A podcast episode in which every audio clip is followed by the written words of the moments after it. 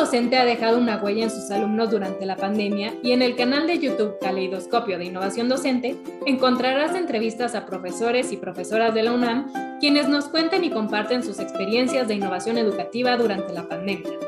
En estas entrevistas encontrarás historias únicas y divertidas, ajustes y cambios a las formas de trabajo, replanteamientos de procesos y resignificado del rol docente. Cada semana hay un video nuevo. Cuéntanos, ¿Cuál es tu huella de innovación educativa?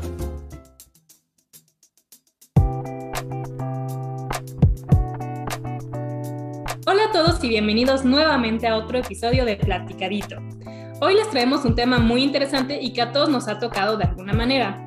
Llevamos al día de hoy, fecha en que estamos produciendo este episodio, más de 18 meses de pandemia y sin duda alguna han sido meses para de una completa transformación en la forma de dar clases. Para hablar de este tema me acompaña, como siempre, Jorge Hernández. Hola Jorge, ¿cómo ves el tema? ¿Les quieres compartir a quienes nos escuchan quién es nuestro invitado del día de hoy? Hola Naís, un placer compartir este espacio contigo una vez más. Y como bien lo mencionas, en esta pandemia el reto de la educación no solo fue para los estudiantes, ya que las y los profesores también se enfrentaban a un gran reto. Muchas personas estaban acostumbradas a las clases en el aula y a actividades muy bien estructuradas, sin embargo, con la pandemia se tuvieron que adecuar a nuevas estrategias y, por supuesto, nuevas herramientas. Y hoy nos acompaña Juan Javier Morales García. Él es profesor de la Escuela Normal de Santiago Tianguistenco y de una escuela primaria llamada Octavio Paz en el Estado de México. Él nos va a contar su experiencia y cómo es que adaptó sus clases a la manera virtual. Juan Javier, bienvenido a Platicadito. Muchas gracias por acompañarnos.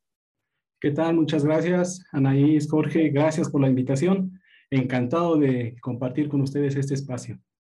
Muchas gracias, Juan Javier, por acompañarnos en este programa. Y bueno, yo quiero empezar preguntándote algo básico, que es, ¿cuál fue el principal reto al que te enfrentaste como docente al empezar la pandemia? Sí, fíjate que entre los principales retos, no podría pensar, hay muchos retos identificar uno de ellos como el principal, yo podría decir que fue la inclusión. ¿Cómo podría incluir a todos mis estudiantes eh, para que desarrollaran los aprendizajes esperados? Tanto los que tenían acceso a, a, la tecnología como los que no. ¿Cómo poder integrarlos? Me parece que ese fue el principal reto, además de promover un aprendizaje auténtico eh, con un trabajo a distancia. Y por trabajo, eh, por aprendizaje auténtico, me refiero a que mis estudiantes realmente estuvieran aprendiendo y que no cayeran en una simulación de entrega de trabajos, sino cómo promover verdaderamente el aprendizaje en mis estudiantes estando a distancia cuando nunca habíamos estado trabajando en esa modalidad. Me parece que el reto de la inclusión, el tratar de incluir a todos mis estudiantes fue el principal de todos. Y en este, en este reto de la inclusión, ¿cómo fue ese proceso de adaptación a tus clases virtuales? ¿Qué, qué tenías en mente o cómo lo fuiste planeando? ¿Cómo hiciste este reto? Eh, me propuse realizar actividades claras y concretas. Eh, me di a la idea de, de, planear actividades en las que mis alumnos realizaran el menos trabajo posible con el mayor aprendizaje posible lo cual tuvo que ver con las actividades que diseñé para que las realizaran ellos eh, por medio de las cuentas institucionales que el, gobierno del estado nos proporcionó, tanto a docentes como a estudiantes, y lo cual abrió una, una ventana mucho mayor de posibilidades para que todos accesaran a, a, la tecnología. Por ejemplo, ¿qué tipo de actividades eh, tienes en mente que hayas hecho? Trabajamos todos con Classroom, eh, utilizamos Classroom, eh, toda la G Suite que les, eh, nos otorgó por medio de las cuentas institucionales. las actividades consistían en continuar trabajando con los libros de texto, específicas, páginas específicas de los libros de texto de cada asignatura. ellos realizaban las actividades en los libros de texto y yo les pedía una actividad muy específica relacionada directamente con el aprendizaje esperado. De esa manera yo podría evaluar el progreso en cuanto a la adquisición del aprendizaje esperado o el desarrollo de la habilidad que tenía programada para esa actividad.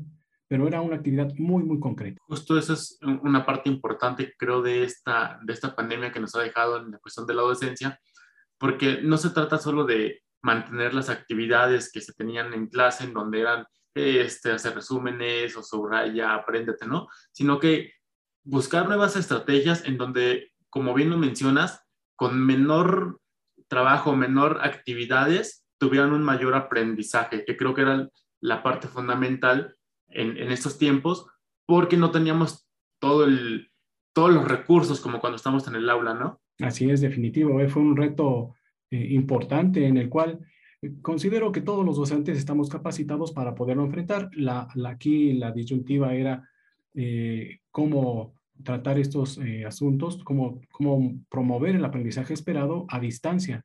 Por ejemplo, ¿cómo tomaron este cambio tus alumnos? Porque eh, como comentas, nunca habían trabajado eh, en esta modalidad a distancia, ¿no? Entonces, ¿cómo hiciste para que se sintieran más tranquilos o para, por ejemplo, sobrellevar estos retos de que algunos tuvieran acceso a computadora u otros no, otros compartieran con miembros de su familia las computadoras. Exactamente, sí, eh, ese fue uno otro más de los problemas a los que nos enfrentamos los docentes, puesto que hermanos de diferentes grados pues utilizaban un solo dispositivo, ¿no? Y no podríamos estar, por ejemplo, conectados en una pantalla frente a frente y, el otro y su hermano, etcétera. Se, se, volvió algo complejo. En mis actividades que desarrollé en Classroom y platicando con mis estudiantes, con los padres de familia, me di la tarea de promover la confianza y sobre todo eh, luchar contra esta estigmatización del error, promoverles y decirles que el error es parte del aprendizaje. Yo les digo a mis alumnos, el que no comete un error no aprende. Les propuse que nos enfocáramos en el aprendizaje mucho antes que el cumplimiento. Yo les dije, para mí lo más importante es el aprendizaje, más allá del cumplimiento. Obviamente debemos promover el cumplimiento eh, de las actividades, pero primero el aprendizaje. En este caso, como estábamos a distancia, si no se podían realizar la actividad del día de hoy, me decían, maestro, no la pude hacer el día de hoy, no te preocupes, puedes hacerla mañana. Lo importante es que estemos aprendiendo, no es tanto que lo cumplas el día de hoy. Promovimos estas actividades para que los alumnos las realizaran a su propio ritmo. Las actividades que yo diseñé en Classroom las podían hacer a lo largo del día. Y eh, esto fue algo novedoso para mis estudiantes porque me decían, bueno, nosotros vamos de 2 de la tarde a 6.30 en ese horario los tenemos que hacer. Les digo, pueden ajustar sus horarios. Ustedes realicen las actividades porque hay alumnos que tienen un ritmo de trabajo mucho más rápido que otros. Me parece que esto fue una, buena estrategia y se adaptaron a su propio ritmo. Me encanta la, la, parte que mencionas, en donde dices que con el error se aprende, porque justamente hay por ahí una frase, no la recuerdo tal cual, pero dice algo como que el éxito no se trata de, de solo de tus triunfos, ¿no? Sino de cuántas veces te repones de tus derrotas. Y, y, creo que eso va muy de la mano con lo que acabas de mencionar, porque no se trata de solo hacer las cosas bien, sino de saber que lo podemos hacer mal, de hacerlo mal, pero sobreponernos a ello, ¿no? De enfrentar estos retos que nos da, ya sea la pandemia, la vida cotidiana, en fin, todo lo que se nos pone enfrente. Y justo en ocasiones pensamos que solo los alumnos están enfrentando a la adaptación tecnológica, pero la realidad es que muchas veces los adultos es a quien se nos dificulta más como entender la parte de la tecnología, ¿no? Y en este sentido, ¿te costó mucho adaptarte o adaptar tus clases a las clases desde casa? ¿Qué herramientas tuviste que integrar a tus clases remotas? ¿Y cómo es que fue esta adaptación para ti? ¿Tuviste algún problema con, con la cuestión tecnológica? Eh, afortunadamente ya había trabajado anteriormente con, principalmente con Classroom eh, lo trabajaba ya anteriormente con mis alumnos, principalmente en la escuela normal, como una plataforma donde podríamos evidenciar los trabajos, donde podíamos subir los trabajos. Entonces, eh, partí de ello, del, uso, de Classroom, y lo adapté con mis alumnos de primaria también. Por ese lado, no, no, fue, no me costó mucho adaptarme a este tipo de, al uso de esta tecnología, pero sí fue un reto eh, poder orientar incluso a los padres de familia eh, de primaria para que pudieran conocer cómo se, incluso cómo darse de alta en una clase de Classroom. Algunos de ellos tuve que, que, citarnos personalmente para que en sus dispositivos les pudiera apoyar a que dieran de alta sus, sus cuentas de, de Classroom. En el, en el, transcurso me di cuenta de que desafortunadamente muchos contaban con dispositivos Mm, digamos que ya no soportaban la aplicación de Classroom y me di a la tarea de realizar un grupo en WhatsApp. Entonces, eh, realizaba las mismas actividades, les ponía las actividades en Classroom y en WhatsApp. Quienes no tenían la posibilidad de subir las actividades a Classroom, me las entregaban directamente a mí en el grupo de WhatsApp. Y de esa manera pudimos solventar, digamos, eh, a los que tenían el acceso de manera fluida a las plataformas de Classroom y quienes no, lo adaptamos por medio de WhatsApp, que afortunadamente ahí sí todos tenían. Oye, Juan Javier, y yo tengo, me han contado historias de terror de profesor, profesores dando clases a, en una pantalla y ya sabes, estas pantallitas de Zoom, pero completamente todas las cámaras apagadas, como el profesor hablando cámaras apagadas. No sé si pasaste por esto o si todos tus alumnos prendían las cámaras y si no las, y si no las prendían, ¿qué, qué, qué se hace en esos casos? Bien, pues eh, conociendo que muchos de mis estudiantes se conectaban con datos, los cuales son bastante costosos, eh, yo opté por no presionarlos para que encendieran sus cámaras. Y dije, esto será parte de promover el aprendizaje autónomo, de un aprendizaje auténtico. Las estrategias que yo implementé las realizábamos en Classroom. Y les decía, ustedes tienen las actividades, están en Classroom o en WhatsApp, están muy concretas, realícenlas. Eh, y promoví también el, el espíritu de investigación. Si no las conocen, no se esperen a preguntarme, investiguen, investiguen con otras personas, con sus compañeros, en internet, investiguen. Si aún así siguen con la duda, nos vemos el viernes, porque únicamente los viernes nos conectábamos, eh, digamos, en una plataforma donde nos podíamos ver en la pantalla. Y los viernes lo dedicábamos para resolver las dudas principales que, habría, que, que, se generaron en el transcurso de la semana o los errores comunes que yo identifiqué y que consideraba necesario darle retroalimentación, pero de toda la semana. Esa es otra parte muy interesante, el, finalmente adaptar que verse presencialmente diario no fue algo que se hiciera ahora, ¿no? Entonces, eh, verse solo una vez a la semana de forma presencial es un gran cambio, ¿no? Pero, ¿cómo te funcionó? ¿Te funcionó bien?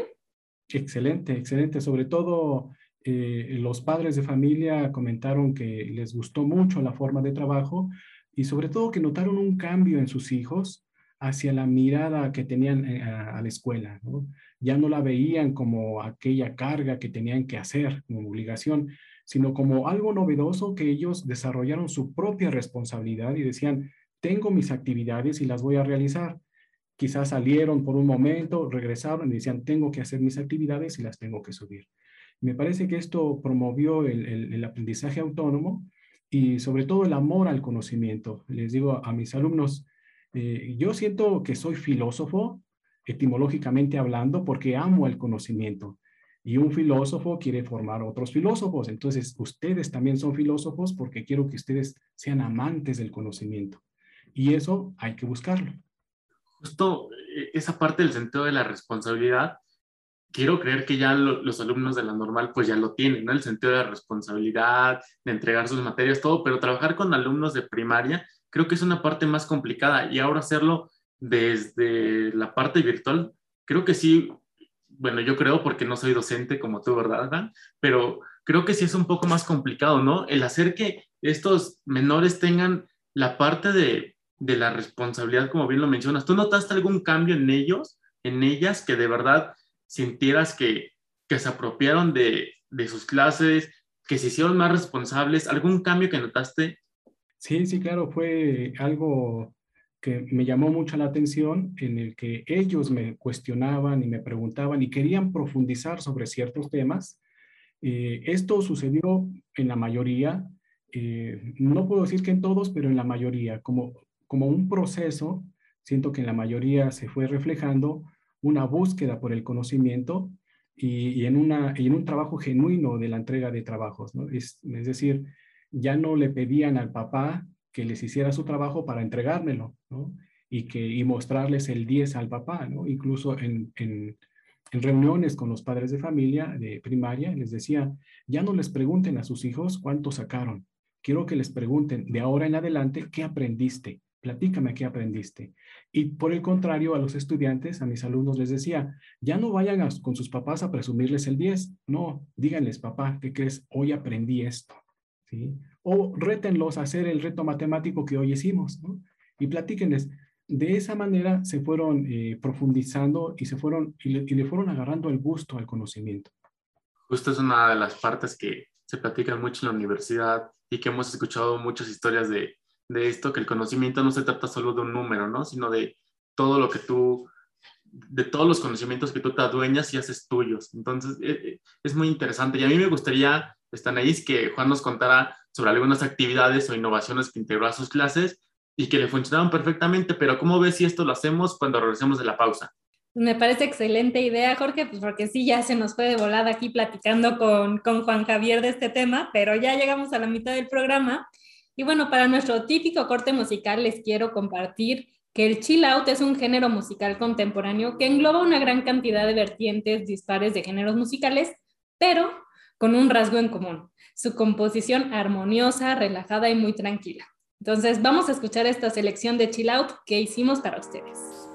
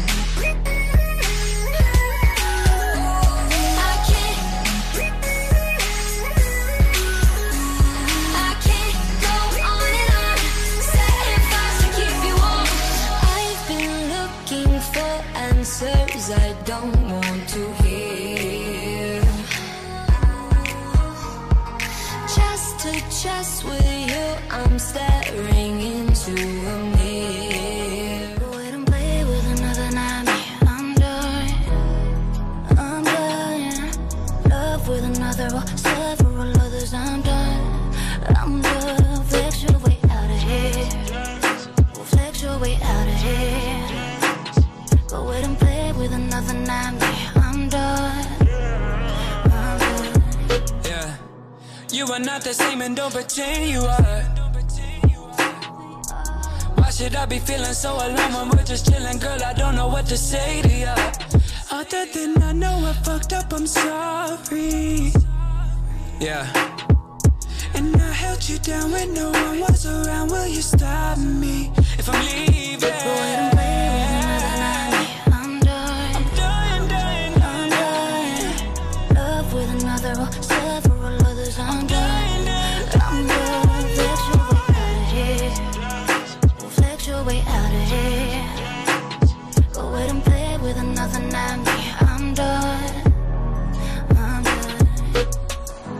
Regresamos a Platicadito. En el blog anterior, Juan Javier nos contó algunas experiencias interesantes que tuvo durante la pandemia con sus alumnos y alumnas, pero me quedé picado con algunas de las cosas y quiero que nos cuente un poquito más de esto. Juan, cuéntanos de algunas actividades que implementaste en clases y que te funcionaron, que te funcionaron muy bien con tus alumnos o que algunos compañeros ahí de la escuela normal o de la escuela primaria dijeron, ay, esta actividad está muy padre, la quiero implementar con mis alumnos y te la robaron o te la tomaron prestada. Sí, claro que sí, con mucho gusto. Fíjate que esta parte de las clases asincrónicas me funcionó muy bien. No obligaba, por ejemplo, a mis, a mis estudiantes de la escuela normal a que se conectaran conmigo en su horario de 7 a 9 o de 9 a 11 en el horario que teníamos designada la asignatura, sino que y de igual manera trabajábamos en Classroom y tenían todo el día para entregarme su actividad. De igual manera buscaba promover la responsabilidad y el gusto por el conocimiento.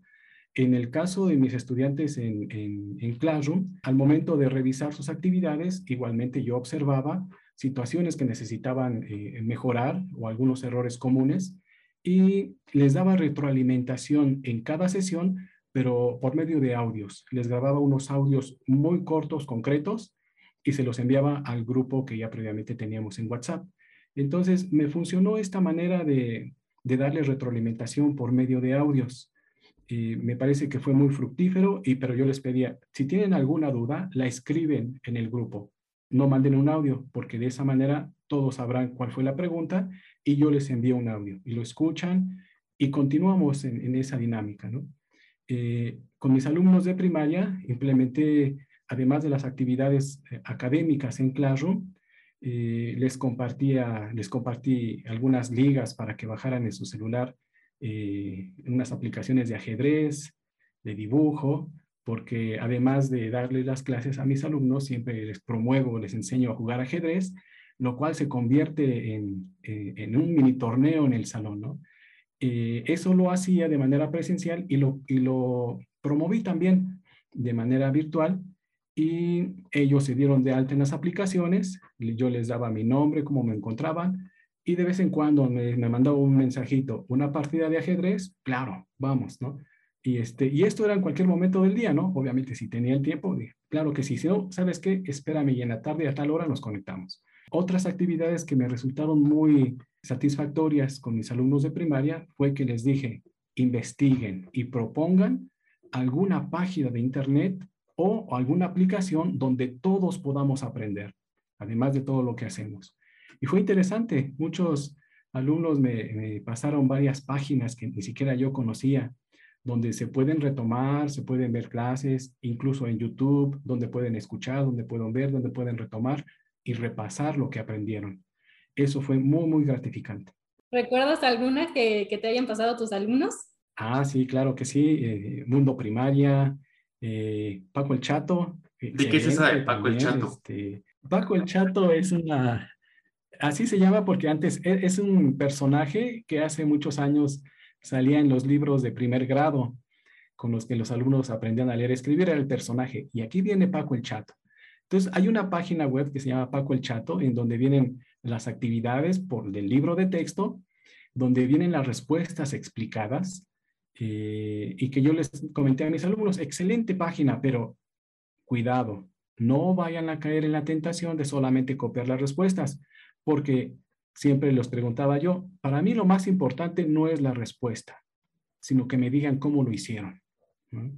Este, no se aceleren a decirme la respuesta porque ya, sé, ya me la sé, entonces, mejor explíquenme cómo lo hicieron.